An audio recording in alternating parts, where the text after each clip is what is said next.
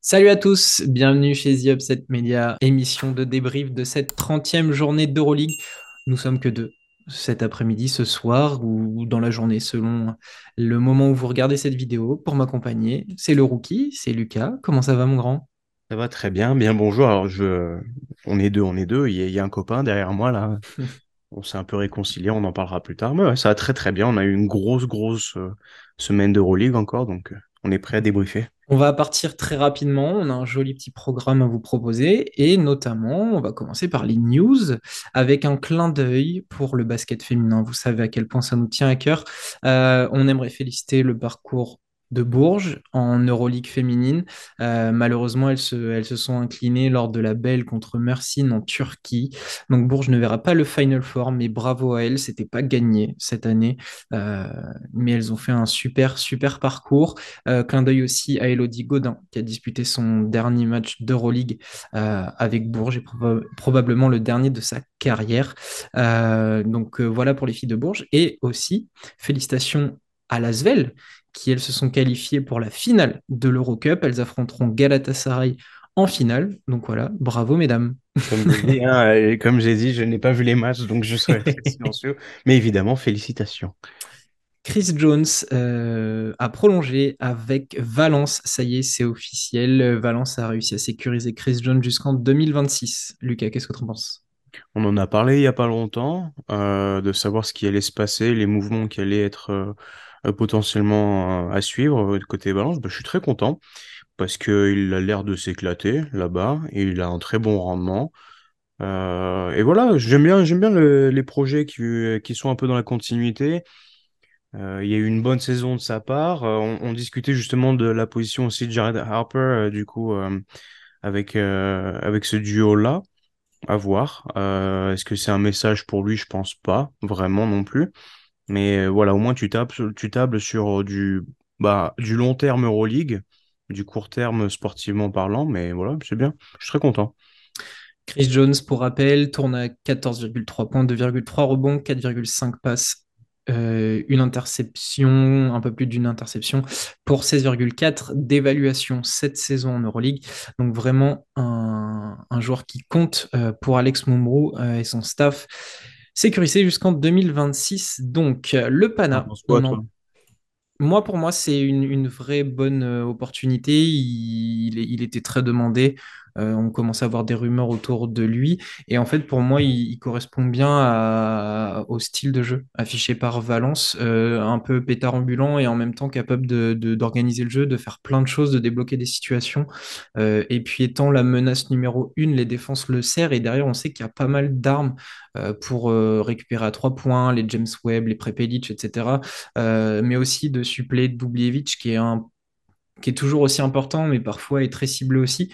Donc euh, je trouve qu'il complète bien cet effectif. Et comme je l'avais dit et je le redis euh, maintenant, euh, pour moi, si tu prends le pari de Chris Jones de le prolonger autant, c'est que derrière va y avoir du tri parce qu'il y a trop de monde sur la base arrière. Donc pour moi, ça y est, ça commence à mettre les lignes de la prochaine, de la prochaine saison.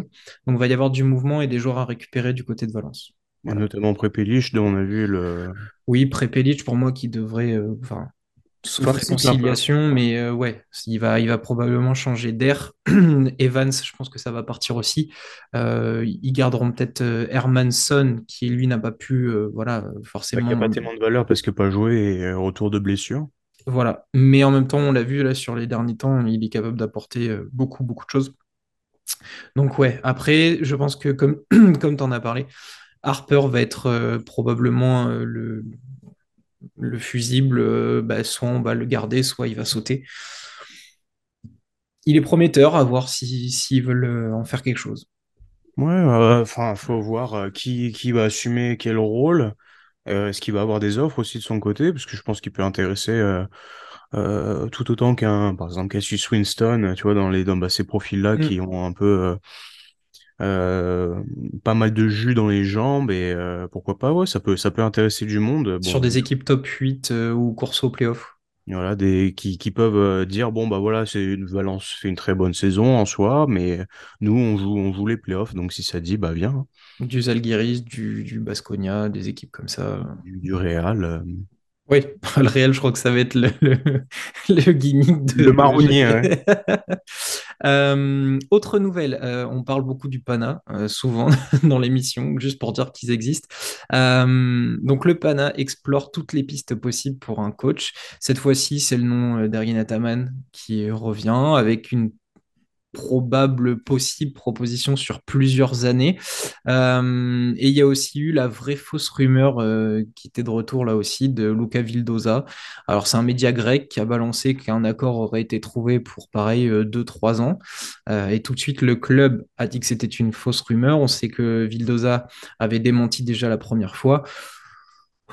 Toujours aussi flou l'avenir du, du Pana?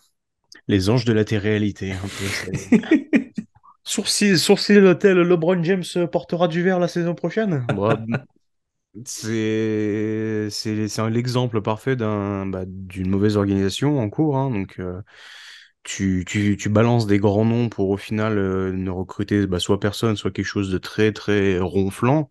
Si tu prends l'exemple de leur euh, de leur shopping, mercato, je sais, je sais même pas comment tu comment on peut le décrire, mais t'entendais des mille et des cents, des, des montants faramineux, tout ça pour récupérer Mathieu Thomas. euh, et, euh, Alors, t'es pas content de Matt Thomas? Alors, euh, tout le, tout le respect pour Matt Thomas, il, est- il sera un plus grand joueur de basket que je ne le serai jamais. Mais euh, voilà, en fait, je, je- c'est un peu l'exemple de, si on fait encore des parallèles à NBA, tu vois, bah justement des, des Lakers ou des, des Knicks qui euh, ont tous les noms possibles dans les rumeurs, parfois euh, à contre-cœur, parce que c'est pas eux qui contrôlent toutes les rumeurs non plus, mais en fait, ce, ce brassage de gros noms pour au final ne rien faire derrière, euh, vaut mieux être un petit peu plus euh, calme, taiseux, assurer quelque chose bah, qui fasse très bien l'affaire et, et derrière assurer sportivement.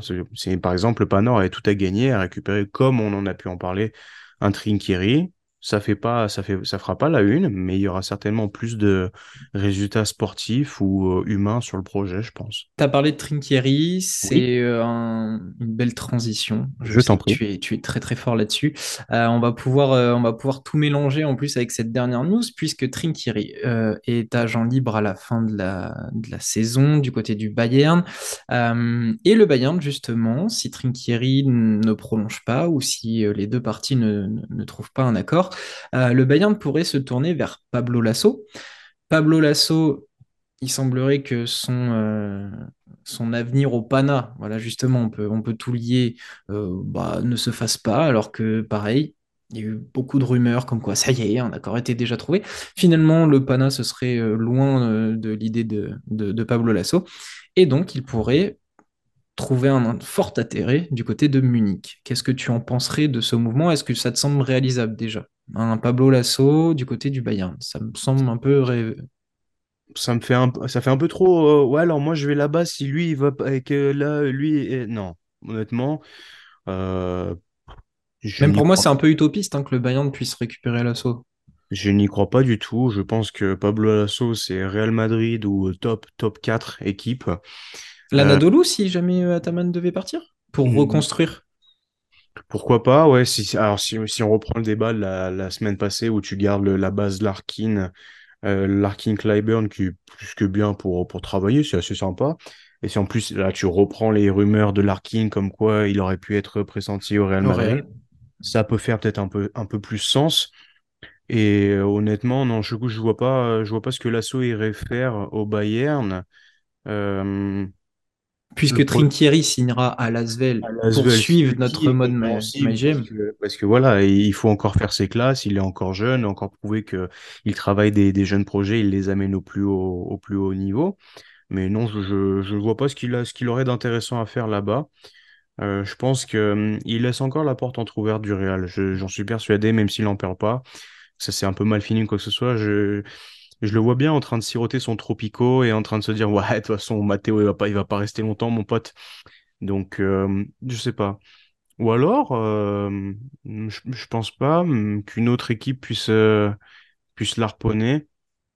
Parce que voilà, si on prend les équipes italiennes, il y a, y a des gros noms quand même dessus où ça fait un peu guise de confiance. J'ai du mal à, imaginer où, où l'assaut pourrait aller. Kaunas, déjà, tu vois, je trouve ça plus probable que, que le Bayern en soi. Oui, mais, mais pour moi, c'est pas assez. Pour Non, un, pour un Lasso, euh, effectivement, il y a Lasso, il y a très peu de clubs. Retour au Real. Pour moi, l'Anadolu, si tu veux construire un nouveau cycle, mais après, c'est c'est plutôt fermé parce que le Fenerbahçe, ils vont pas se débarrasser d'Itoudis Je le vois pas aller à Barcelone, euh, passer derrière Sarunas après son tout, toute sa vie à Madrid. Donc, non euh, plus. L'Olympiakos, c'est stable. Barzokas risque pas de partir. Monaco, s'il y a un remaniement Obradovic, mais je n'y crois pas trop non plus. crois pas non plus. Mais Bayern, ça me paraît, euh, ça me paraît un peu utopiste, en tout Ouais, cas. il faut in- insérer vidéo Marcy. Pourquoi? Pourquoi faire? C'est ça. Mhm. Euh, ok, donc euh, voilà pour la rumeur Lasso du côté du Bayern. Euh, on va parler justement du Fenerbahçe. Euh, là, il y a une autre rumeur de prolongation, discussion avec Nigel Ice Davis pour une prolongation sur plusieurs années. On sait que le joueur fait une belle saison, à l'image d'un Calates, ils sont libérés et ils sont très très utiles. Et donc, euh, l'Américain pourrait euh, très rapidement être prolongé. Ça aussi, c'est une bonne nouvelle. très bonne nouvelle. Il a fait un match, on en parlera plus tard, d'une très grande qualité. Moi, je suis, euh, j'ai pas autant d'années d'Euroleague que, que vous, mais je suis tombé sous le charme cette saison parce qu'on est encore sur l'exemple parfait d'un joueur très bien utilisé. Encore, encore un taiseux qui défend et qui est absolument partout. Le, match contre Kaona, c'est vraiment un, exemple parfait de, ce qu'il peut le faire au mieux. Et on a eu cette discussion en interne où je disais, euh, comparatif euh, Prime, euh, Ni- Nicolas Batum ou Nicolas Batum, équipe de France, tu vois, c'est, il est là au point, il est là au rebond, il est là aux interceptions, il est là au contre, il est pas absolument partout et propre. Et voilà, c'est, euh, le Fener, je, je trouve qu'ils se sont très bien remis de cette mauvaise passe qu'ils ont eue sur les dernières années avec euh, Djordjevic, euh, le, le passage de De Colo un peu raté et compagnie. euh, La perte de vitesse avec Obradovic, ouais, clairement. Et, et franchement, je m'attendais pas à un revirement de situation aussi rapide et ils suivent les, un peu, ils- je les trouve en train, euh, en train d'appliquer ce que fait l'Olympiakos cette saison, c'est-à-dire de sécuriser les, les postes importants, comme on a parlé Vezenkov World Cup, et là, et voilà, on a, on a prolongé Guduric, on veut récupérer, on veut garder Kelates, on veut garder euh, Nigel Ace Davis, Motley, pareil, tout va suivre le même chemin logique, Tyler Dorsey qui vient d'arriver aussi, donc euh, très très intéressant, je trouve. Euh, pour les news, c'est OK. On va passer aux résultats donc, de la J30 euh, avec une victoire de Zvezda 74-63 contre Baskonia. Euh, le Barça qui allait s'imposer du côté d'Athènes face au Pana 88-74. L'Asvel n'a pas fait euh, grosse résistance au Maccabi Tel Aviv 67-85 pour les Israéliens. Victoire ô combien magnifique de l'Alba Berlin à la maison contre l'Anadolu 95-93 sur une magnifique claquette de, du leader de la team Chouchou chez Upset, Luc Sikma. Euh, le Fenerbahçe, on en parlera un petit peu, s'est imposé 87-79 contre le Zalgiris Kaunas. Le Real Madrid a fait respecter la hiérarchie contre la Virtus, victoire 96-79 en Italie. Monaco a fait encore un, un bon résultat, victoire 90-79 contre Valence. Ils ne sont pas tombés dans le piège. Le Partizan s'est imposé contre l'Olympiakos, belle sensation, 90-75 dans une ambiance de feu. Et enfin, Milan continue sa belle petite euh, promenade de santé, 99-74 en fin de, journée. Euh, Milan, qui plus tôt dans la semaine s'était imposé, si je ne me trompe pas, contre le Fenerbahçe à Istanbul pour le compte de la 24e journée, 82 à 75.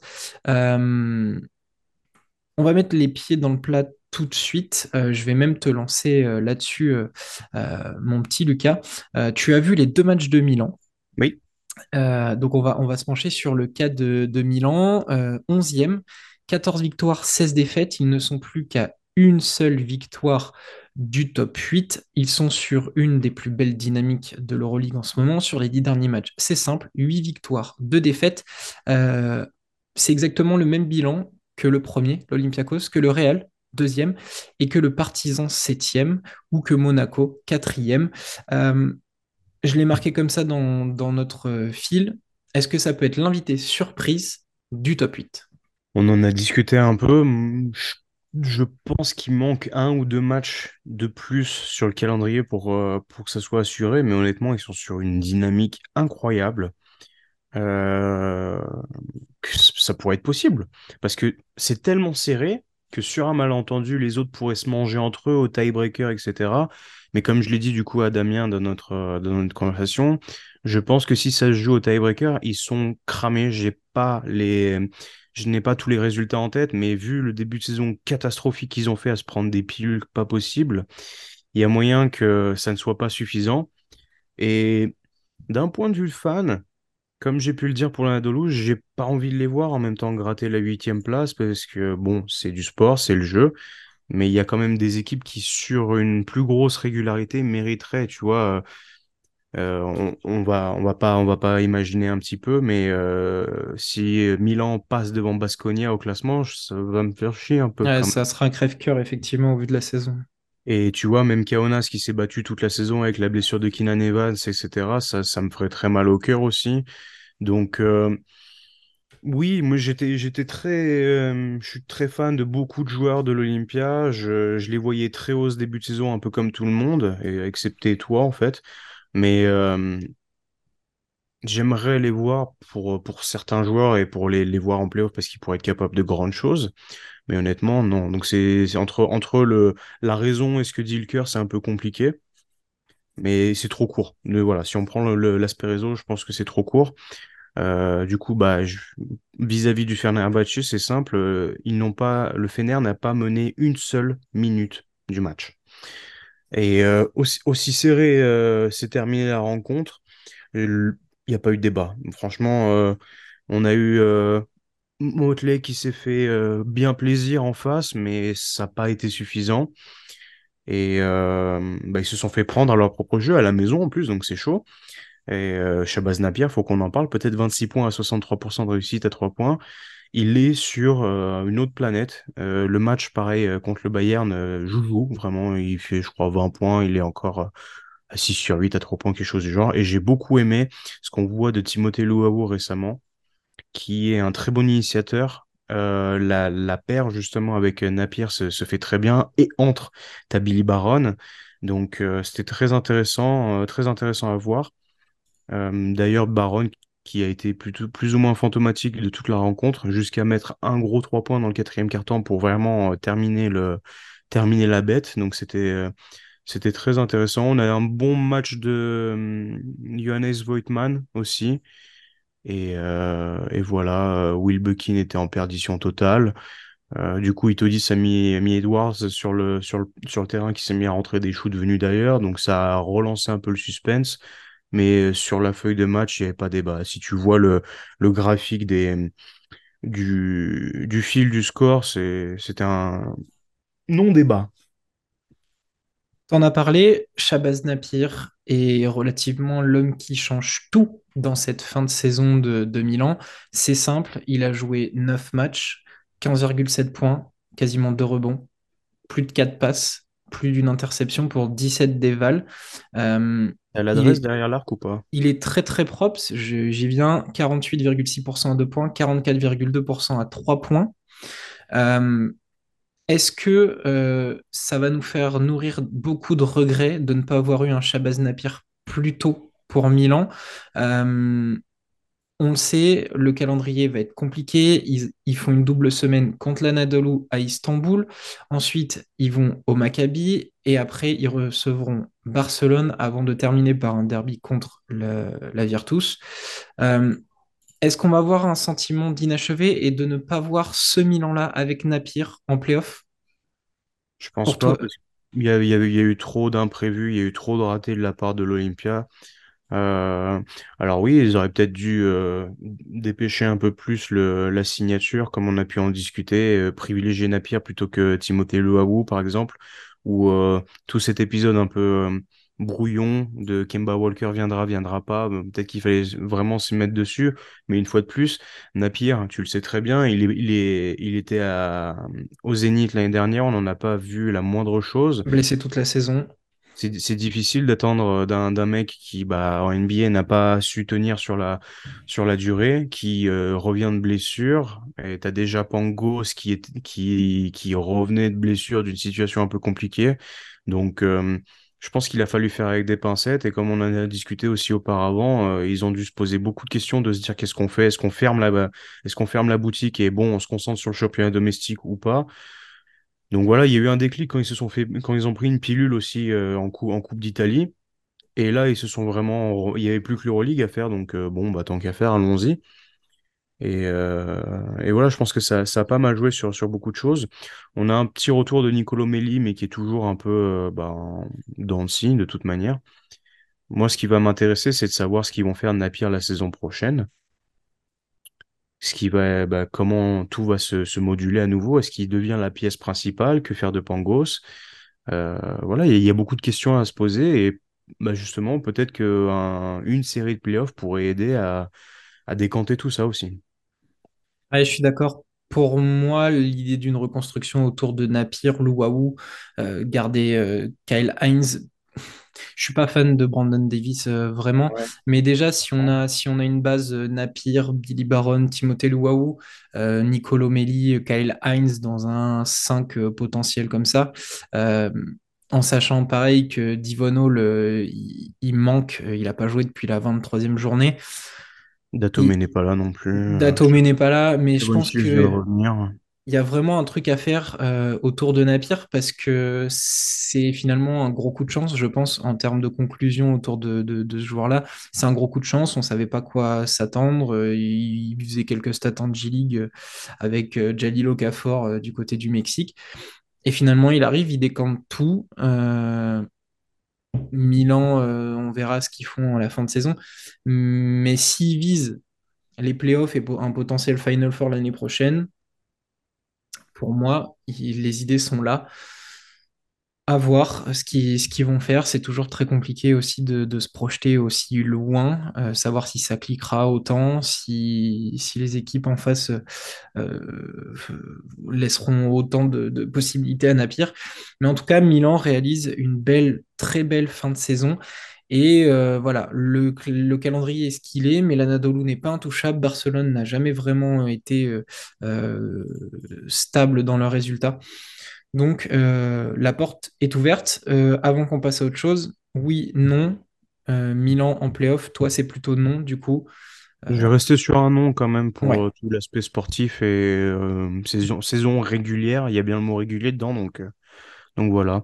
Le dernier truc que je voulais dire, c'est que face au Fenerbahçe, on a vraiment une très belle prestation défensive aussi. Euh, je, je, leur avais, je, un peu tapé dessus en disant ouais bah c'est facile d'être la meilleure défense quand tu quand tu tournes à 42 points par match. Euh. J'avais dit ça je crois en décembre un truc du genre mais là vraiment on a vu on a une très très belle euh, une très très belle prestation défensive et on parle d'une équipe qui a pas forcément il y a de la taille, il y a de la mobilité mais je les trouve pas suprêmes sur le poste 5, tu vois. Donc, il euh, faut quand même rendre à César ce qui, ce qui appartient à César. Moi, je suis d'accord, c'est un des points qu'il faudra améliorer. Mais on sait que la taille et les intérieurs, ça, se monnaie cher dans le basket. Donc, euh, voilà, c'est un axe de progression et potentiellement, on pourra peut-être euh, axer un James sur, sur le Milan. J'ai un doute, c'est la Virtus ou c'est l'Olympia qui avait, qui avait des rumeurs avec Milutinov Milan. Milan, euh, mais enfin les deux, parce que Milutinov a même eu, euh, il y avait euh, le trio avec le Partisan aussi, mhm. où ça discutait beaucoup. Est-ce qu'il finira par quitter le CSKA Je suis, il est en fin de contrat cet été, il me semble. Ah mais après. non, mais fin de contrat, après, ça, ça facilite les choses quand même. Mais tu vois, ça peut être un exemple. Hum, carrément, s'il arrive à laisser ses blessures de côté. C'est toujours le problème avec Milutinov. Euh, on va passer à, une autre petite discussion qui sera probablement un peu plus rapide. Euh, on en a déjà beaucoup parlé la semaine dernière, mais Monaco est en playoff. Ça y est, c'est officiel. Euh, ils sont à la quatrième place, 20 victoires, 10 défaites, avec le même bilan que le troisième Barcelone. victoire contre Valence. et nouvelle victoire sans Mike James, qui avait été euh, au centre de, notre débat la, semaine dernière. Ça y est, on peut se mettre à croire à un Final Four du côté de Monaco. Et euh, est-ce que, est-ce que il faut réintégrer Mike James du coup? Je pense que tu es obligé de le faire euh, au moins pour la fin de la, fin de la saison régulière, même pour les playoffs, je veux dire, ça serait une hérésie de, le- mettre sur le banc, malheureusement. Et comme on, comme on en a eu écho dans la presse, il y a eu une conversation qui a été faite comme quoi il doit s'impliquer plus sur le plan collectif, distribuer, donner un peu plus le ballon. Donc euh, voilà, j'ai- j'aime pas trop ce, Attention, euh, conseil disciplinaire, euh, fin de semestre, tu vois, c'est, c'est, euh, si c'est sorti, ça fait, ça fait que rajouter l'huile sur le feu parce qu'on sait très bien que s'il a été euh, bah, suspendu, entre autres, pour la, la petite soirée avec son copain Dwayne Bacon, mais euh, aussi, on sait très bien le joueur qu'il est. Donc, euh, donc voilà, on parlait, nous, de, de, très beaux poisons, etc. Je, je pense que ça va être compliqué, tu, toi, de croire au, au Final Four de toute façon, vu ce que tu as fait l'année dernière, et c'est ce côté que Monaco a de chaque année euh, faire le, le palier suivant depuis, euh, je sais pas, 2014-2015, un truc comme ça. Donc, je pense que c'est nécessaire. Avec une telle défense et un tel niveau athlétique, tu peux clairement y croire. Tu dois y croire de toute manière. Euh, croire à moi serait, serait une grosse bêtise. Et euh, on peut aussi parler de Donta Hall qui a fait un très très beau match, je crois, 12 points, 13 rebonds, quelque chose du genre encore. 10 points, 13 rebonds, Ouais. 26 déval, euh, il est à 100%. Euh, je, je- j'étais en train de regarder les stats justement pendant ton explication. Euh, encore une fois, on voit la, la démonstration collective, 113 déval, 19 passes pour seulement 7 pertes de balles. Euh, donc le ratio est, est- est giga intéressant à ce niveau-là. Euh, on a euh, 5 joueurs qui ont marqué au moins 10 points. Euh, pareil, en termes d'éval, ils sont 6 à plus de 10. C'est, c'est voilà, hein, on va pas revenir sur ce qu'on a dit, mais le collectif est en, en- en- est en train de se révéler du côté de, de Monaco. Beaucoup de Le joueurs en, profitent. Le plus, bah, le plus criant, justement, je trouve que c'est John Brown. Alors, le, le- sur le point de vue numérique, ça va pas se voir forcément, mais il prend des tirs maintenant. Alors que toute la saison, c'est le mec qui a joué des coups, c'est le mec qui s'est donné corps, corps, corps, corps et âme pour, euh, pour l'équipe à prendre des, des, des grosses charges dans la, dans la tronche, etc. Alors que là, bah, on le trouve, on le sert, il prend ses tirs, il prend ses petits euh, mid-jumpers. Et euh, je, je le retrouve dans une configuration qu'on a vue, alors dans un, dans une dimension plus grande à Kazan, mais euh, où il y a des moments où voilà, il, jouait très bien des deux côtés du terrain et il finissait à 20 points, 23 points, 27 points. Et euh, c'est ce que j'avais eu aussi en conversation avec Damien sur la preview de, de l'époque, où je l'avais annoncé euh, Defensive Player of the Year, mais je trouve qu'on aurait dû voir plus ça aussi. Alors maintenant, il y a Moneke à côté qui est, qui est aussi bien servi. Donc, ça, ça réduit euh, l'apport. Il y a eu Blossom Game qui a fait un très bon match cette semaine. Donc, euh, donc voilà. Mais c'est très intéressant, cette pluralité, ce, ce côté collectif. Et je, c'est difficile de ne pas comprendre euh, pourquoi James ne veut pas euh, en faire partie.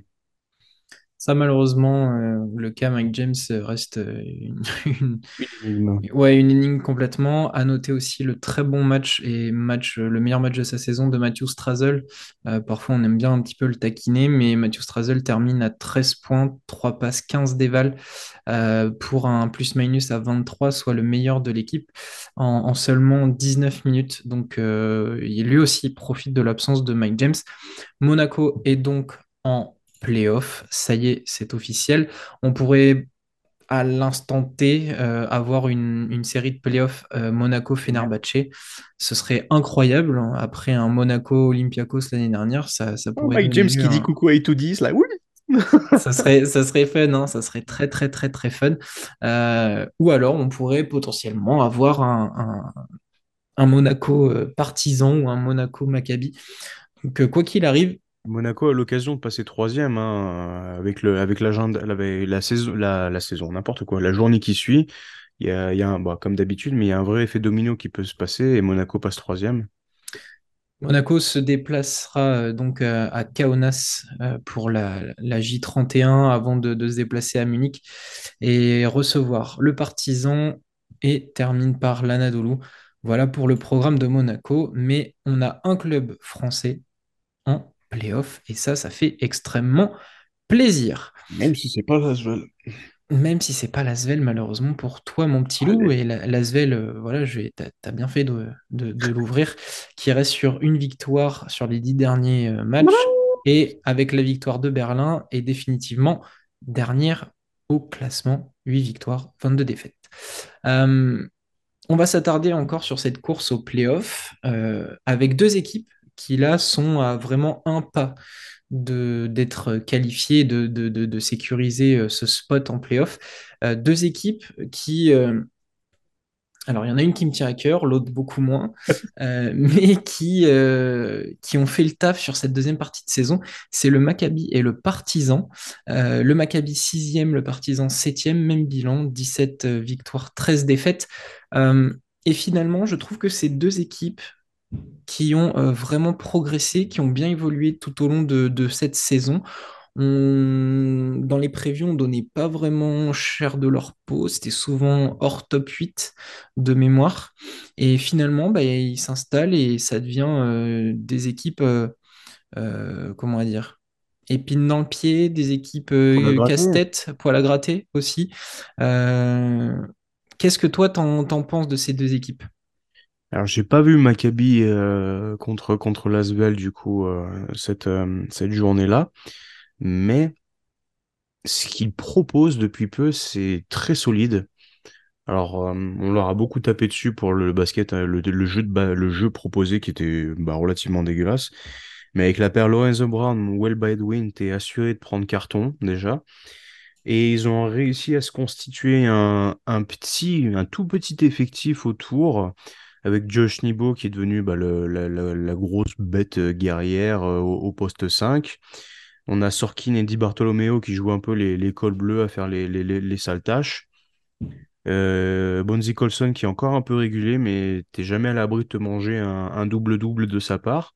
Donc voilà, déjà tu te retrouves avec euh, bah, six joueurs. Et si tu arrives à extirer un petit peu de, l'un ou de l'autre, on a un peu de Darou Lillard une fois tous les 194 du mois. Hashtag Free Daroun.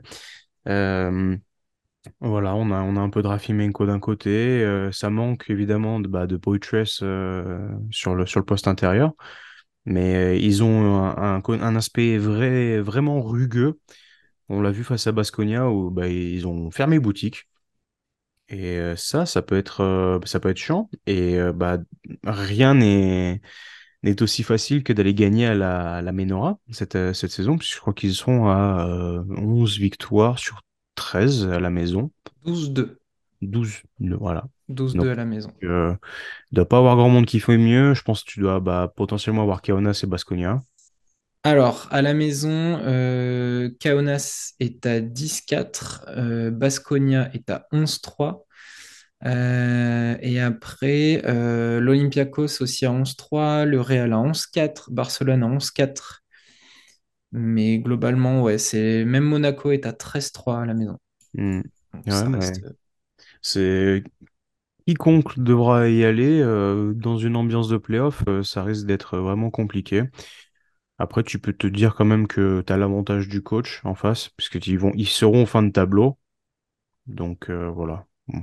Ça c'est ça c'est pour mon pour le Maccabi de ma part. Toi, euh, Eh bien, le Maccabi, euh, je, vous je vous l'ai dit l'autre jour, alors je ne sais plus si je l'ai dit en, en émission ou si je l'ai dit en off. je crois que tu vas dire en off. Ouais, c'est. Je vais, Je- vais tomber le masque. Je vais tomber le masque, mais, euh, mais le jour, je regardais un match du Maccabi, je sais plus lequel c'était, et, et- et je commençais à kiffer. Bah, si c'est celui de l'Anadolu, je crois. C'est celui de l'Anadolu, et je commençais à kiffer. euh, je sais pas, c'était ce genre de match où euh, crise de folie, euh, les mecs courent partout, gros impact physique, euh, ça tombe dedans, et, je me suis dit, ok. C'est pas, c'est pas du 8-10, c'est pas du grand basket euh, léché comme on adore, c'est pas du pénaroya en attaque. Mais preuve en est que c'était kiffant et que, l'effectif comme il est, c'est-à-dire ben, des joueurs athlétiques, parfois auto-centrés, et ben, et ben merde, c'est kiffant. Euh, Wade Baldwin, il est ultra clivant comme joueur, mais il faut reconnaître qu'en ce moment, le mec, ben, il, touche plus terre. Euh, je vais vous donner les, dernières évals. 39 contre Zvezda, 26 contre le Bayern, 22 contre Monaco. Ok, il fait que 9 dévals contre le Fener, mais derrière, c'est 17 contre l'Anadolu, 31 contre Baskonia et, et 26 contre l'Asvel. Le pire, c'est qu'il il termine le, le travail. Le- Lorenzo Brown est super d'entrée. euh, tu vois, le, le match contre. euh, c'est contre le Fener, je crois. C'est pas l'Anadolu, euh, celui que tu dois parler, mais t'as Lorenzo Brown qui doit en mettre 15 euh, en, en moins, en, moins de, en moins de 20 minutes. Et quand ça se, re- quand ça se resserre un petit peu, Baldwin les, les- les défonce. C'est peut-être celui contre le Fener, du coup, Ouais, bah où, Brand j'ai. finit à 21 points. Euh, tac, tac, tac. Ouais, c'est ça, 21 points, ouais. Et lui, il en met 15. Et euh, je crois qu'il en met. euh, il doit en mettre bien 80% sur le, les, les 12 dernières minutes. Et vraiment, c'est, c'est une purge parce qu'il est injouable. Moi, c'est un joueur que je n'aime pas forcément. Un peu dans la même case que les Mike James, c'est-à-dire qu'ils sont incroyablement beaux à avoir joué dans le meilleur des cas, mais qui peuvent te, faire péter des câbles. Et cette année, autant pour moi, mais je l'ai pas vu tellement me faire péter des câbles. J'ai pas beaucoup regardé le Maccabi en début de saison.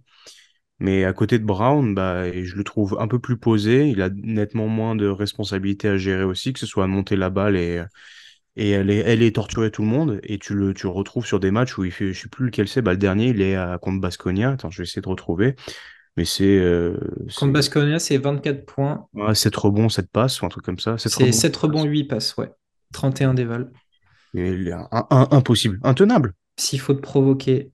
Il est. Mais tu- je pense que tu l'as dit et ça revient à, à- à dire ce qu'on ce qu'on a beaucoup évoqué en off ou même dans les émissions, c'est des histoires de rôle.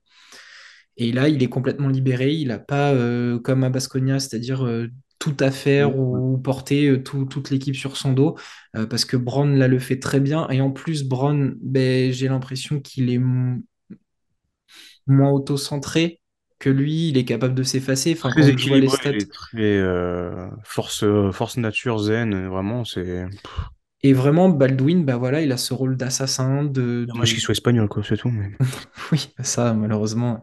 Mais, mais ouais, Baldwin a, a peut-être trouvé son rôle au milieu d'une équipe qui finalement euh, est, est- est faite pour lui. Euh, on ne lui demande pas de, d'aller sur du cuit basket, on ne lui demande pas forcément de défendre beaucoup parce que à côté, il y a tout un tas de Golgoth euh, capables de, de, de mettre des brins, de, de- d'être dans les aides. Et, et du coup, il devient hyper intéressant à voir. Euh, cette équipe, euh, elle envoie du bois, du lourd.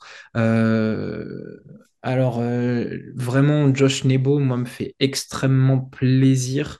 Euh, à une époque, c'était, c'était un jeu avec Olivier. euh, j'étais plus team Enoch, lui était Nebo.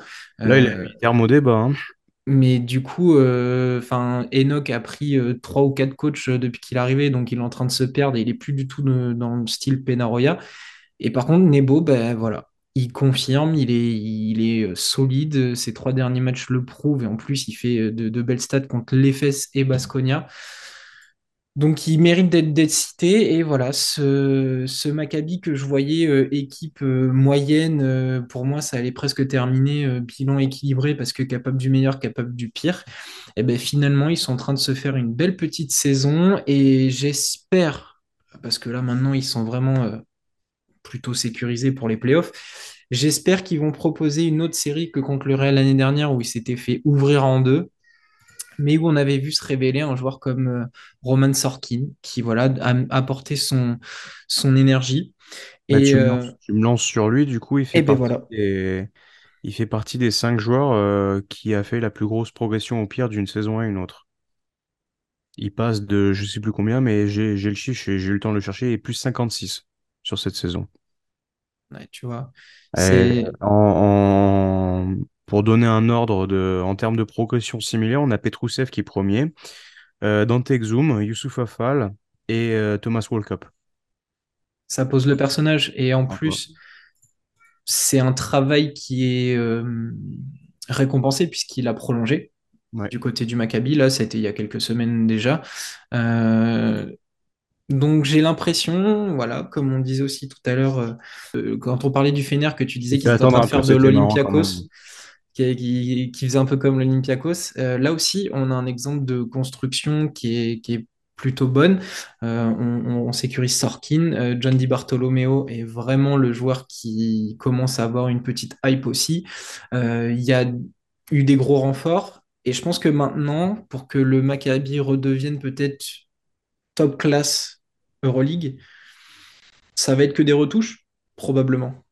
Bah déjà, euh, ils ont quasiment fait toute la saison sans All-in, c'est Poitras. Il faut le rappeler ça quand même parce que Hollins, pour moi, il partira. oui, ça oui, t'enlèves t'enlèves lui et Hilliard, Hilliard, ouais. tu récupères peut-être un peu de chaos pour euh, bah, pour prendre un autre euh, bah, un mix entre Sorkin et Di Bartolomeo, tu vois sur le poste 3 euh, je- dans dans dans l'idéal euh, voilà un, un mec qui qui ne- n'a aucune re- revendication offensive mais qui est là pour couper des mains et si Si le Maccabi avait eu euh, le Alex Poitras de, de la saison dernière au, Zénith, il serait peut-être en train de grapper le top, grappiller le top 4, top 5, je pense. Parce que vraiment, en... Nibo serait en deuxième rang et on aurait vraiment eu des grosses dingueries parce que euh, Poitras est, d'un niveau aérien qui aurait fait beaucoup, beaucoup de bien, qui aurait fait, bah, qui aurait apporté évidemment de la dissuasion, du rebond, de la taille euh, servi par Brown ou Baldwin, ils en auraient eu le bénéfice aussi. Et du coup, tu peux reposer un peu Nibo derrière. Franchement, c'est à voir, hein, à voir vraiment. C'est pas l'équipe qui nous intéresse le plus quand tu vois le, le, le jeu pratiqué sur le, sur le départ. Mais bon, ils nous ont bien, ils nous ont bien eu. Pour- Ouais, c'est, c'est, je crois que c'est ça. C'est, ils, nous ont bien surpris et pour le coup, bah, J'ai oublié Jarell Martin aussi, mais récemment qui fait du bon taf aussi.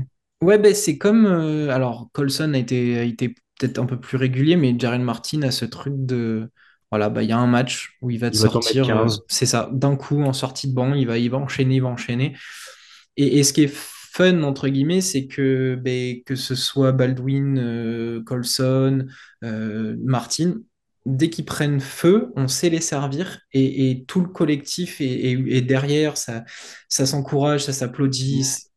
Et c'est cool, c'est quelque part un truc qu'on aime aussi dans la mentalité des, équipes. Donc voilà, suivez le Maccabi. Euh, nous, moi perso, je vais les suivre un peu plus avec attention, euh, essayer de décortiquer un peu ce qu'ils ce proposent avant les playoffs.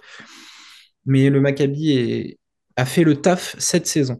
Euh, on parlait du Maccabi, mais on parlait aussi du, du Partizan, équipe que j'ai beaucoup plus suivie pour le coup, Parce qu'il y a Madar. Parce qu'il y a Madar, le futur euh, meilleur jeune de, de la compétition. Et là, euh, alors, je vais d'abord m'excuser euh, auprès de d'Obradovic qui ne verra probablement jamais cette vidéo. Et Mais attends, euh, hein, parce qu'on a sorti une super vidéo, interview de joueur Lucas, qui, qui lui envoie, hein. C'est vrai, c'est peut-être euh, c'est peut-être mon lien pour euh, rencontrer euh, Željko Obradovic. Euh, mais je tiens à m'excuser auprès de lui parce qu'en début de saison, euh, j'ai été resté sur, euh, sur ma fin déjà l'année dernière avec l'échec en Eurocup. Je trouvais que l'équipe proposait pas un, un- basket très flamboyant et ça avait commencé comme ça cette saison où c'était moyennasse euh, et finalement. Eh bien, on oublie vite que ce coach a, neuf titres européens et fait partie des meilleurs, voire est, le meilleur coach euh, en Europe euh, de l'histoire. Et finalement, ben, le, Partizan est en train de faire une deuxième saison en, boulet de canon. Euh, 10-4 sur, de, sur... Alors, j'ai pris la moitié de saison, donc à partir de la 17e journée. 10 victoires, 4 défaites. Euh, toujours une aussi belle attaque. euh, troisième euh, au point marqué. Euh, premier offensive rating. euh, deuxième au pourcentage au shoot. Troisième à 3 points. Euh, voilà pour, pour ce qui est des, des, des bons points. Un Mathias Le Sort incroyable un Kevin Punter, là je m'excuserai un peu moins, mais qui commence à trouver un rythme de croisière ultra intéressant. Euh, on a James. Minali qui fait, qui fait du, du très bon boulot, il est dans une excellente forme en ce moment. Pour ceux qui ont vu le match contre l'Olympiakos, ça en est l'exemple. Il, a été très très bon, euh, notamment avec ses 10 points euh, de- d'entrée dans le premier quart-temps. Donc voilà, il y a, il y a ce genre de joueurs. Il y a les jeunes du côté du Partizan parce que l'effectif est jeune. Euh, à commencer par Yam Madar, voilà, s'il faut mettre les, pieds dans le plat, on, va, le faire. Euh, qui donc a 21 ans et un des, des, meneurs. euh, euh, alors il est avec Obradovic, selon la line-up qui est en face, il est capable de s'adapter, mais Yam Madar est quand même le meneur principal du Partizan et il tient, il tient bien le, le coup. Euh, Smilagic euh, donne des minutes. euh, voilà. Donc le Partizan a bien évolué. Il y a encore des points à améliorer. La défense, toujours une des pires défenses de, l'Euroleague. Donc ça, c'est un, gros point à améliorer en vue des playoffs parce qu'ils pourront euh, pourront pas y arriver. Et le passing game, euh, c'est une des équipes qui fait le moins de passes décisives. Euh, donc là aussi, il y a peut-être une amélioration à avoir. En tout cas, voilà, une des meilleures dynamiques, un effectif très solide, un jeu d'attaque incroyablement fluide, en tout cas avec beaucoup d'intelligence. Et donc, une potentielle place en playoff. Euh, ils ont fait, euh, ils ont un petit peu déjoué les pronostics. On s'attendait à ce qu'ils prennent le feu là sur les dernières, euh, les dernières semaines. Ils écartent l'Anadolu, ils écartent l'Olympiakos à la maison devant un record d'affluence dans, la Stark Arena. Trois personnes. 20 000, 3 personnes. on vous invite à revoir les images avec le champ d'entrée qui, que le public entonne tout le temps avant le début des matchs. C'est incroyable, ça donne des frissons. Tu crois qu'Adam Silver, il a vu la vidéo? J'espère, euh, j'espère qu'il il, le verra. Moi, ce que je souhaite, c'est que voilà, on, ait un jour euh, un Final Four euh, de nouveau là-bas. on pourrait le faire tous les ans, mais avec le partisan et donc une équipe pour la gratter comme le Maccabi parce que parce que bien coaché, bien en place. Toi, qu'est-ce que qu'est-ce que t'en as pensé de ce partisan cette saison et surtout sur la deuxième partie là? Je suis obligé, je suis obligé de te rejoindre. Euh, ce que j'aime beaucoup de leur part, c'est ce côté imprévisible. Parce que tu peux prendre, comme tu l'as dit, euh, bah, tu prends un tarif par n'importe qui. Nunali revient très bien ces temps. Ponter, c'est un petit peu, un petit peu côté diesel, mais il a, il a plus ou moins été régulier à sa façon, on va dire.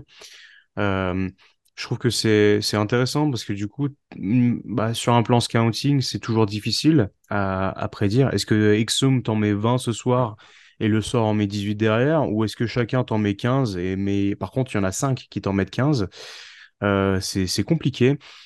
En défense, je les trouve vraiment...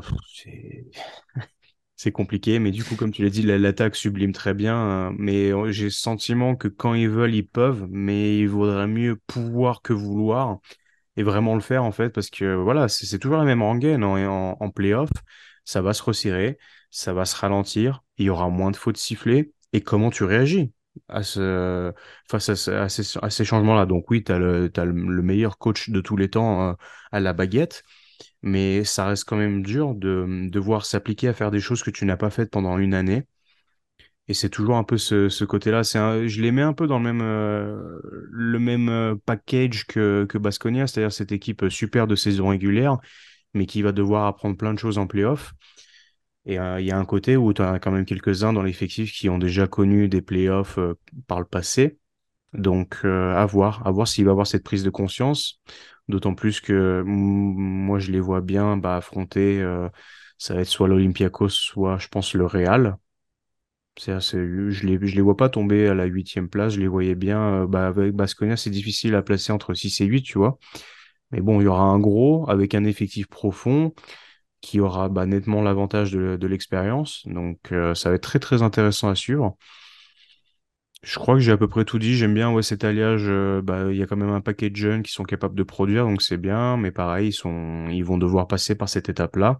J'en attends beaucoup de Dante Exum parce que il a, je trouve, avec le temps, réussi à se calmer. C'était, c'était un de ses plus gros problèmes à la draft NBA, c'est-à-dire que c'était un pétard ambulant, vraiment dans les, dans les points négatifs, c'était agité, court trop vite, euh, fait pas attention à tout. Il y a du mieux, même s'il a toujours ce côté très euh, euh, pile électrique. Et ça, ça peut, ça peut très bien te servir comme te desservir totalement en playoff. C'est-à-dire que tu peux, tu peux dynamiter tout le monde en face et, euh, et c'était c'était imprévu c'était pas dans le c'est pas dans le plan du coach ou tu peux bah, prendre trois fautes en deux minutes et puis on te revoit plus jusqu'à la fin du, quatrième carton quoi je partage ton avis sur, sur Exum, mais il a ce côté euh, euh, capable d'électriser la foule, ce qui pour l'instant ne servira pas en playoff puisqu'ils auront le désavantage du, terrain. mais c'est vrai qu'il se retrouve dans, dans, dans ce choisis ton poison, ça peut être lui euh, sur le bonsoir. Euh, mais il a su se rendre presque indispensable dans l'effectif d'Obradovic et c'est ultra intéressant pour quelqu'un qui, bah, j'aime pas critiquer Barcelone gratuitement, mais encore une fois, une fois qu'ils partent de, d'un système de, de, de ben, s'y retrouve beaucoup mieux. Et, euh, et voilà, de toute façon. Son, un de ses avantages et, aussi un de ses problèmes, c'est sa taille, son physique. Tu sais pas quoi en faire. Tu peux le mettre un, tu peux le mettre deux, tu peux le mettre trois. Et euh, bah, le problème de Barcelone, c'est qu'ils voulaient le mettre un, mais c'était pas intéressant. Et puis tu avais d'autres joueurs euh, nettement plus appropriés. Tu prends l'exemple de Yoko Baitis qui est, encore euh, très jeune, mais qui comprend nettement mieux ce que Sarunas voulait faire. Et là, du coup, tu peux l'avoir en 3, en vrai 2, et euh, bah, c'est nettement plus intéressant pour Jelko qui arrive. Et surtout que ça rentre dans, dans ce que demande Obradovic, puisque Obradovic est, est, un des experts pour jouer avec soit un meneur de grande. Enfin, c'est pas jouer avec un, forcément avec un meneur de grande taille, mais il joue beaucoup avec ses extérieurs au poste bas, et, et après, c'est les intérieurs qui vont faire des backpicks pour, pour libérer de l'autre côté, et ça, c'est très significatif du jeu d'Obradovic. Et là, Exum a l'avantage de, taille très souvent. Et donc, il en profite pour aller enfoncer, soit jouer de haut panier parce que ça reste quand même un joueur athlétique, soit pour distribuer et servir euh, soit le sort euh, qui va revenir euh, après son, son pic, qui va revenir se, présenter dans le petit jeu, ou alors balancer à l'opposé pour libérer les shooters. Et ça, ils en usent et il sait bien le faire.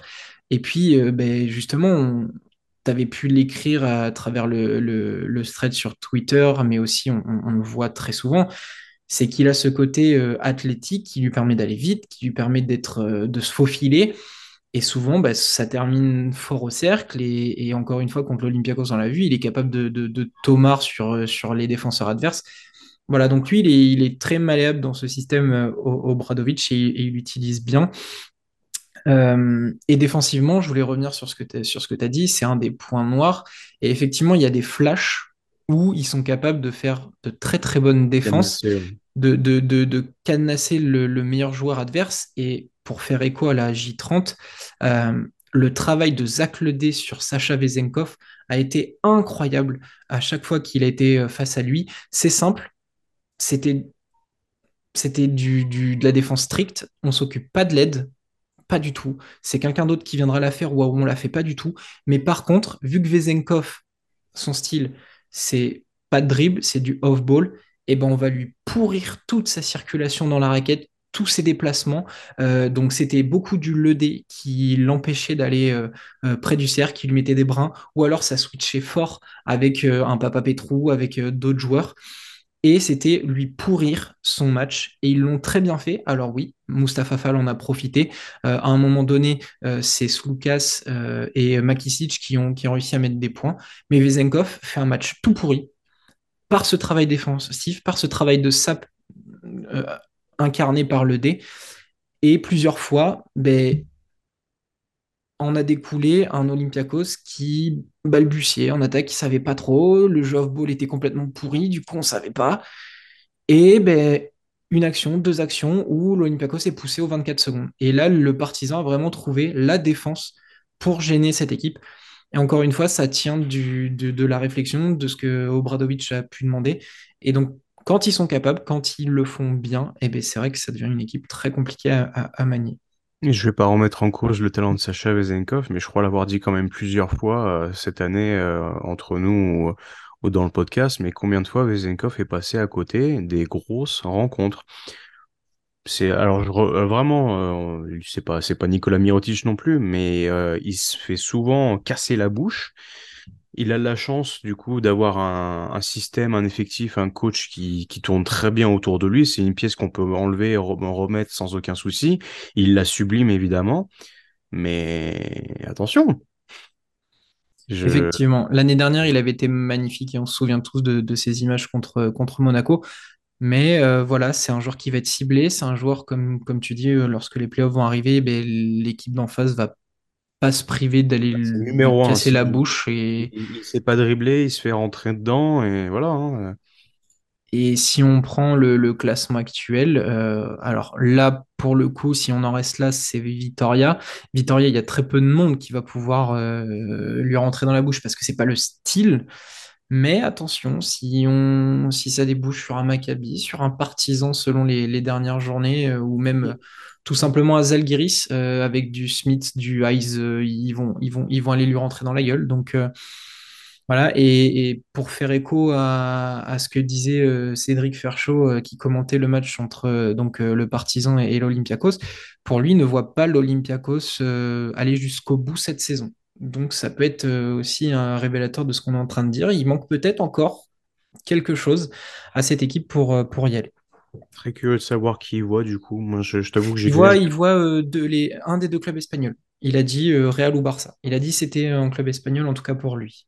Alors, tu vois, bon, pour le coup, euh, je vais lancer un peu une transition, mais je continue de voir le Real Madrid fort, mais pas du tout me, me rassurer. Eh bien, moi, je vais, j'ai imaginé un truc parce qu'il a, il a rajouté une phrase qui, qui m'a fait penser au parcours de l'Anadolu. Alors, je sais pas si c'était, c'était l'année dernière ou l'année d'avant. Euh, il a dit, euh, est-ce qu'on a la stat de euh, combien de, d'équipes qui terminent première de saison régulière est allée jusqu'au bout? Et c'est vrai Mhm. qu'il y en a très peu. Et je me souviens d'un un Anadolu, euh, une année qui était 6-7e euh, dans, dans ces eaux-là et qui avait fini très fort jusqu'au Final Four et C'est décroché le titre. c'est la saison dernière. C'est ouais, ça doit être celle-ci, ça doit être celle-ci, donc euh, celle de la saison dernière. Donc, est-ce qu'on peut s'attendre à une surprise? Euh, euh, je vais, je vais dire une bêtise, mais un Fenerbahçe, euh, un Monaco. Est-ce que si le Partizan s'en sort sur, sur un- une série de playoffs, est-ce que ça peut vraiment jouer les poils à gratter? Moi, ma cote, ma haute, elle a pas bougé, hein, même s'il y a eu des hauts et des bas sur saison, c'est c'est le Fener. Fener, ouais. Mais c'est, pourquoi pas. De toute façon, on y reviendra très rapidement une fois que la saison régulière sera terminée. Mais Voilà, il y a, il y a des incertitudes. Euh, le Real, euh, on sait que le, point, ça va être le coaching. Barcelone, on sait qu'on n'est pas rassuré. Monaco, ça va dépendre de Mike James. Voilà, si on fait équipe par équipe, on trouvera des arguments pour, des arguments contre. Euh, en tout cas, voilà. Mais le Partizan et le Maccabi se positionnent donc pour une place en playoff. Il fallait qu'on en parle euh, parce que là, euh, ils si tu sont dois sécuriser une des deux, si tu te dis euh, qui est le plus sûr, moi je trouve que c'est le partisan pour le coup quand même. hein. Euh, alors, oui, euh, je vais juste regarder le calendrier du Maccabi que j'ai pas en tête. Euh, Virtus et Milan à la maison. Sur les quatre derniers, ils en jouent trois à la maison. Il y a Ouais. que le Real en dernier. Donc, euh, ouais. Je pense que le, le Les- les- Je pense que les Partizan. deux, je pense que les deux devraient, euh, devraient euh, passer le, le cut, on va dire, mais je vois le partisan quand même bien plus serein. Au vu, de, de- au vu des calendriers, euh, pour moi, c'est vraiment du, du 50-50 quand même, hein, parce que le Mhm. Maccabi va, va, va s'en sortir. Le Partizan, c'est plus les équipes qui en face Ouais. quand, quand je vois le calendrier. Mais ils ont aussi l'avantage de jouer à- beaucoup à la maison, le Partizan. Hum, Le cœur dira Partizan, la raison dira 50-50, tendance Maccabi quand même. hein. Ouais, tu vois, moi c'est plus le, l'avantage maison pour le Maccabi et c'est plus le jeu quand même proposé par partisan euh, qui me, qui me fait pencher un peu. Ouais. Mais en tout cas, voilà, ces équipes ont- sont sur une fin de saison assez similaire euh, en termes de- de classement et de, et, et de place qu'ils ont pris dans, ces, dans ce top 8. Et on a Euh, Baskonia dans la même situation aussi, trois matchs à la maison, il me semble, et voilà. dans- Voilà. Et Baskonia est sur une autre, une autre dynamique un peu plus négative, quatre Ouais. victoires et six défaites sur les dix derniers matchs. Et donc là, maintenant, la concurrence se resserre derrière pour leur voler le spot. Ils sont égalité avec le Zalgiris et ils sont plus qu'à qu'à une victoire euh, d'un Anadolu euh, ou de Milan et, Val- et Valence, même si Valence est, est en perdition pour, pour le coup. Euh, en tout cas, c'est toujours très intéressant, cette, euh, cette course au playoff. On a fait le tour de, de ce qu'on devait euh, discuter, euh, mon cher Lucas. On va passer à- à- à- au prono. On va peut-être même accélérer parce qu'on a deux journées. Ouais. Euh, on va commencer avec la J31. Euh, voilà, je te donne les affiches comme d'habitude. Euh, Maccabi Virtus. Maccabi, je, je, je, Maccabi. je vais pas, je vais pas parler de la Virtus parce que Maccabi tous les jours. Euh, Panathinaikos Bayern. Bayern pour moi. Il y a, il y a trop de monde absent au Bayern, malheureusement. Il y a, Ponica n'est pas là non plus côté, côté Pana, mais je crois bien que le Bayern euh, a, rendu son dernier, son dernier souffle euh, vendredi face, face à l'Olympia en se mangeant un 25-8 en 10, mi- en, en 10 minutes. Euh, était là. vraiment, il y avait plus, il y avait plus personne. Il, il manque je ne sais pas combien de joueurs. Cassius Winston n'était pas là. Othello Hunter n'était pas là. Il n'y a pas Cisco. Il y a, il y a Ramas s'est blessé pendant le match. Euh, Ruby n'est plus là depuis un moment. Donc, ouais, je veux dire Pana. Mais je crois que c'est la bien la première fois que je vais le dire. La dernière, j'espère. Anadolu Milan à, à Istanbul. Je vais dire Milan. Milan, pareil, je suis d'accord. Basconia, Alba Berlin. Basconia, de toute façon, ils n'ont plus le choix, c'est à la maison. Donc pour Je le sens ils très mal. Je le sens très très mal, mais ils jouent à la maison et ils n'ont pas le choix. On n'est pas à l'abri d'un Berlin qui vient refaire. Bah, on n'est pas à l'abri d'une dinguerie de, de Gonzalez qui dit bah, de toute façon, on n'a plus rien à faire. On a gagné deux, deux matchs les deux derniers, donc euh, cartonné. Et euh, Baskonia qui se fait prendre à son propre jeu, qui sait. Mais je vais quand même, je, je veux gagner ce, ce, ce- ce concours fictif de pronostics, donc je vais dire Baskonia. Très bien. Partizan Barcelone à la maison pour euh, le Partizan. Partisan? Partisan plus, euh, plus 3. Ouais, c'est c'est un peu la tendance. Je me méfie toujours d'une équipe comme Barcelone, mais je pense que le Partizan est capable de le prendre. Zalgiris, Monaco. Pour moi, c'est. J'ai envie de dire Monaco, même si Mike James est de retour. Moi, je vais dire Zalgiris parce que euh, ils, ils sentent, ils sentent, ils, ils, ils- ils soufflent dans la nuque de Baskonia, tu vois. Ils sont à la maison. Et puis elle, là, là, ça va être une, ça va être une très belle bagarre parce que niveau taille, bataille au rebond et compagnie. euh, bon, je me rappelle le, le match de Monaco aux Partisans justement où ils se sont pris une bronca impressionnante. Ah bon? Euh, ouais, ouais, ouais, ouais, les- il y avait, il y avait, je crois, une tendance de 40%. Non, mais un truc... non, mais je pense que Kaunas a moyen de bien les embêter aussi. Euh, il y a quand même moins d'armes, mais vas-y, je vais, je vais tenter la grosse cote et dire Kaunas. Ok. Zvezda Valence. Belle affiche. Les deux n'ont plus rien à jouer. Je... Zvezda, c'est fini et Valence. euh, Ah, mathématiquement, c'est pas fini, mais effectivement, la tendance est. euh, bah, alors pour, pour l'étoile rouge, c'est cramoisi. Bien cramoisi. Vildosa s'est blessé. D'ailleurs, je sais pas s'il sera dispo du coup ou non. euh, pour le, pour le match qui vient. C'est du coup en Serbie, c'est ça? Oui, c'est à Belgrade. Moi, ça sera Zvezda euh, Ouais, mais que. je, je mets sans aucune conviction. Ok. Olympiakos Asvel. Olympiakos, il n'y a pas trop de débat à avoir.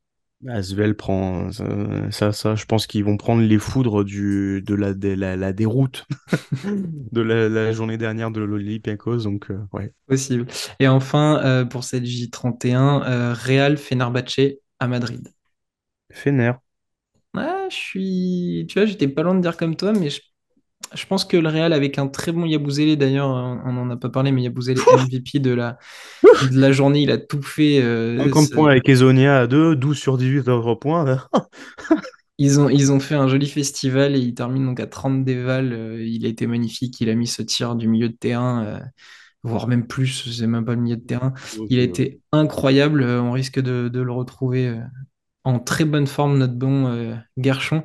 Donc, euh, moi, je dirais quand même réellement. Parce que la lacune au poste 1, ça, ça change pas. Et je pense que Tyler Dorsey, s'il est reparti pour faire ce qu'il a fait euh, face à Kaunas, attention, attention, attention. Ok, bon, c'est intéressant. On passe à la J32 euh, qui aura lieu jeudi, vendredi. Anadolu Virtus. Je mets l'Anadolu. Pareil, parce qu'il a dire tous, je vais pas parler, mais ouais. Bon. Maccabi Milan, là aussi, ça va être intéressant. Il y a que Nicolo Magnon. Pardon, tu peux répéter? Maccabi Milan. Un petit duel euh, Baldwin-Napierre. Ça tombe pour le Maccabi par le fait d'être à la maison, je pense, et l'impact physique qu'ils vont pouvoir leur mettre dans la tête. Ouais, Milan a fait deux, deux matchs la semaine dernière. Ils vont en faire encore deux du coup. Il y a peut-être moins qu'ils soient un peu fatigués. Donc ouais, allez, Maccabi. Ok. Barcelone-Berlin. Pour le- Ah, Barcelone quand même. Je vais essayer d'être raisonnable, mais c'est ça qui est chiant avec l'Alba, c'est qu'ils sont tellement imprévisibles. Ouais. Euh, triple-double de Luke Sigma euh, face à triple-double d'Oscar da Silva. Non, évidemment, il ne joue, il ne joue pas. Ouais, je veux dire Barcelone. ouais. Ok. Bayern-Monaco. Monaco. Oui, oui, oui. oui. Voilà. Zalgiris-Valence. Zalgiris pour moi. Zalgiris, et s'ils font 2-0 sur la double journée, Ils se mettent, en- ils se mettent bien. hein. Ah oui, très bien même. Mais c'est drôle parce que du coup, je vais sauter une, une, une affiche pour avoir celle-ci tout de suite. Basconia, Fenerbahçe. Basconia et Zalgiris jouent deux matchs à la maison sur la double journée. Hmm. Moi, je dirais bien euh, Fenerbahçe quand même euh, capable. Ah, pff, ah si, Fenerbahçe à la Bouessa, ça, ça a de la gueule quand même. C'est tellement dur parce que ça va dépendre de, encore une fois, de ce qui s'est passé avant, mais je vais dire Basconia parce que le Fener aussi a joué deux journées. Ouais, c'est pas faux. C'est pas faux. Allez, je change, je, je garde Victor. Ah, regarde-le là. J'aurais dû garder mon. Partisan Real Madrid à Belgrade encore une fois. Et là, moi, je, suis très, très partisan quand même là. Hein. Moi, je suis très, très Madrid avec un très beau match de Gabriel Deck. Ah, ils vont prendre la foudre à la Stark Arena, tu vas voir. Mais non. Olympiakos Panathinaikos, le derby qui ressemblera pas, pas à grand chose si ce n'est à faire pleurer le Pana et ils vont encore euh, porter euh, X réclamations. Olympiakos à la maison. Olympiakos est par un bon plus 27. Très bien. Et enfin, la dernière affiche euh, qui te concerne, Lasvel qui reçoit Zvezda. Je suis sûr qu'ils sont capables de le prendre. Oui, bah, j'aimerais qu'ils prennent, histoire d'avoir au moins une victoire de plus que la saison dernière. Oui, comment ça, il n'y avait pas le même nombre de saisons, mais de journées, je m'en fous, mais ça, au moins une victoire de plus. Ok, bon, eh ben, ça sera euh, Lasvel pour toi. Euh, moi, je resterai sur Zvezda quand même. on va sécuriser. Euh, très bien, on a fait les pronostics et je t'ai réservé du coup deux petites questions pour, pour terminer en beauté. la première, elle va concerner cette saison et je vais te demander de me donner le leader de l'Euroleague en termes de double-double. On en a pas mal parlé à une époque. Il y a des noms qui sont sortis. On a aussi parlé de Darius Thompson euh, qui était euh, pas loin. Mais est-ce que tu peux me donner le, leader? Bah, J'ai dit le sort, mais. Eh bien, c'est une bonne réponse. Tu vois, tu commences bien. Tu vois, t'avais peur en début. Ouais, ouais, et puis attends, quand tu vas me dire euh, quel est le joueur du partisan qui porte des cravates jaunes Non, je ne ferai pas ça.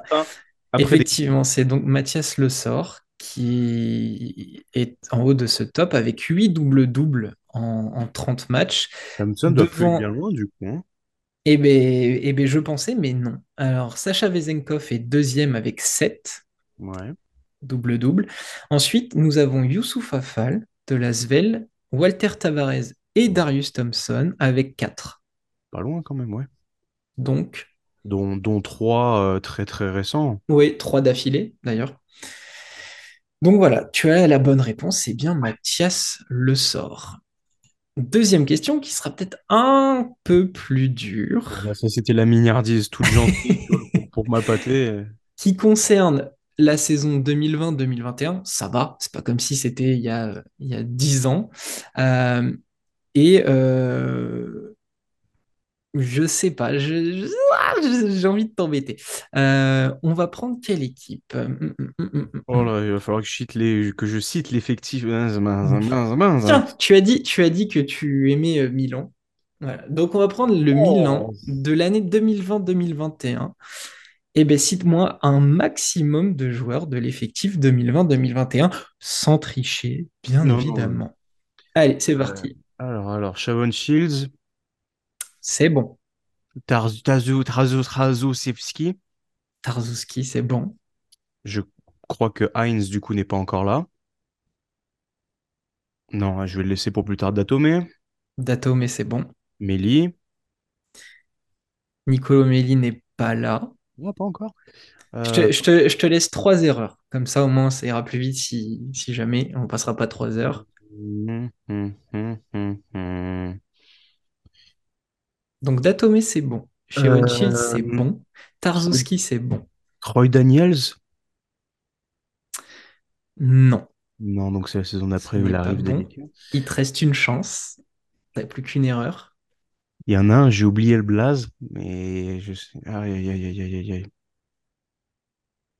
À chaque fois, je les confondais les deux. Là. Il ressemble à Devon Hall, mais c'est pas Devon Hall. C'est pas grave. Euh, tic, tic, tic. Qu'est-ce que je peux me rester encore? Est-ce que tu as le coach? Bah, il est derrière moi, non? Oui, ok. Torre Messina, bien. J'étais tellement persuadé, je me suis dit, attends, il est en train de me faire une, il est en train de me faire une crasse là. Euh, Est-ce que Kyle Heinz, tu dis oui ou non? Est-ce qu'il est là ou pas? 2020-2021. Attention, hein, t'as plus qu'une chance. Allez, allez, Il est présent dans l'effectif pour toi? allez. Ouais, il est bien dans l'effectif. Kyle Hines est bien là. Mmh. Mmh. Ah, il y a deux, trois noms, on peut rigoler quand même. Hein. Est-ce que non, Kevin Punter ne doit pas être là Il a dû partir l'année d'avant, donc je ne veux pas dire Kevin Punter.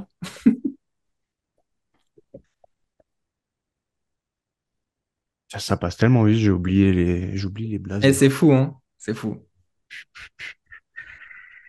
Allez, va falloir me donner un nom qu'on n'y passe pas trois plombes. Prends des Ouais, risques. moins, moins, moins, moins, moins.